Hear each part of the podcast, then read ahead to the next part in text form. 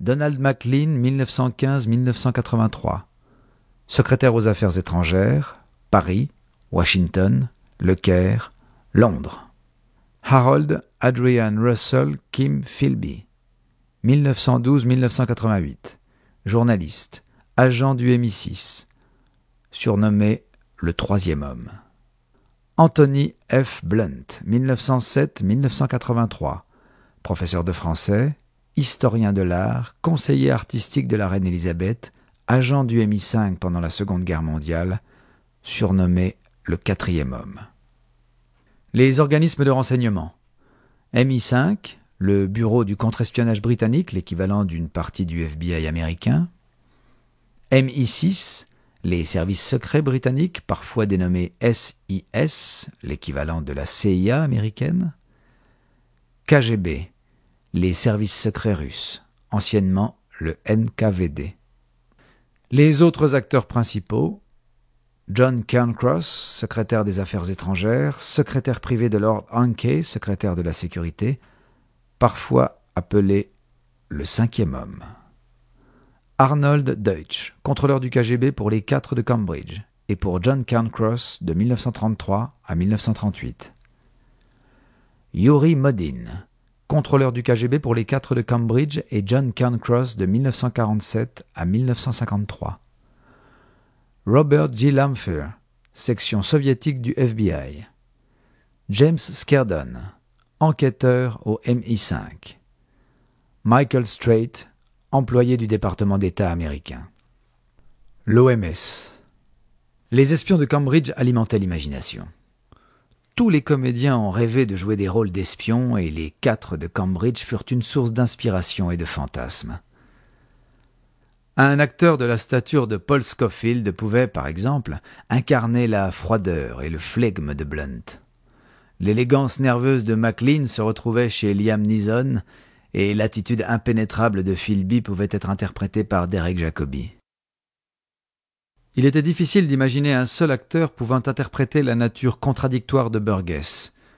Le charme et l'élégante beauté d'un Hugh Grant, la lassitude d'un Jeremy Irons, et le parfum de scandale qui émanait d'un Kenneth Branagh pouvaient conduire à la possibilité d'incarner un personnage aussi complexe.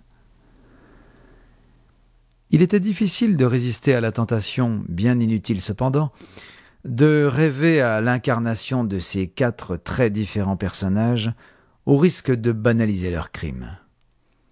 Dès la fin des années 1920, la hiérarchie du NKVD avait organisé un plan pour infiltrer des services de renseignement britanniques. Les jeunes hommes sortant du collège, destinés à une carrière au ministère des Affaires étrangères ou dans les agences de renseignement, devaient être identifiés. Une évaluation précise de leurs sentiments marxistes ou antifascistes devait être envisagée avec soin. Les jeunes gens qui distribuaient des programmes ou des tracts indiquant qu'ils étaient ouvertement membres du Parti communiste n'étaient d'aucune utilité dans ce plan, car ils étaient soit trop facilement identifiables par leur radicalisme, soit issus de la classe ouvrière avec peu de chances de rejoindre l'establishment britannique. Il s'est avéré que nous étions face à une stratégie brillante. Ces quatre jeunes hommes de Cambridge firent partie des espions recrutés par les services du KGB pendant leurs années d'université. Deux d'entre eux, Blunt et Burgess, étaient membres des apôtres de Cambridge, une vénérable société secrète qui fut, dans les années 1930, fortement marxiste. Après un voyage en Russie en 1933, il apparaît que Blunt, le plus ancien, né en 1907, fut recruté en premier, directement par le NKVD. Il avait amplement l'occasion d'être un observateur de talent car il était, à l'époque, professeur de français, condition nécessaire pour un jeune homme qui envisageait une carrière dans les services secrets.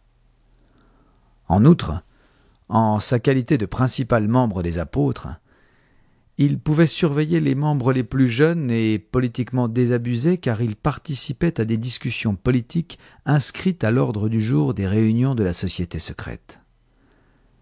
Il n'était cependant pas intervenu dans les recrutements de Burgess, Maclean et Philby, bien qu'il les ait côtoyés de près pendant leurs années de premier cycle. Blunt Blunt en tant que conseiller artistique de